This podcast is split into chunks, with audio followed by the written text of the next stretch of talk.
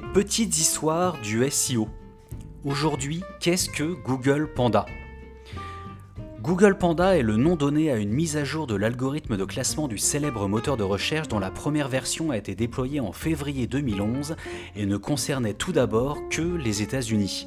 Son objectif est de dévaluer les pages proposant un contenu dupliqué, insuffisant ou de faible qualité pour mettre en avant ceux contenant une information riche, utile aux utilisateurs.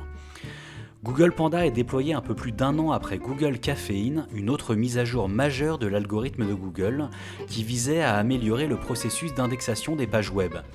L'index de Google s'est alors mis à augmenter de manière exponentielle, mais parmi les contenus indexés, certains étaient de très faible qualité.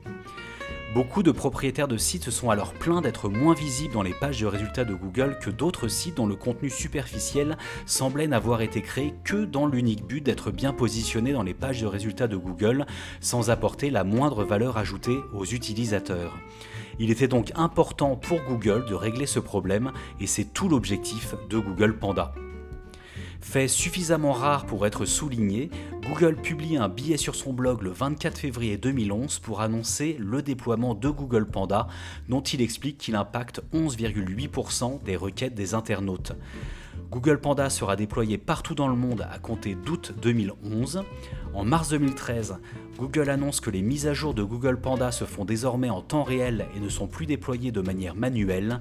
C'est ce qu'on appelle le filtre Panda Everflux. Thank you.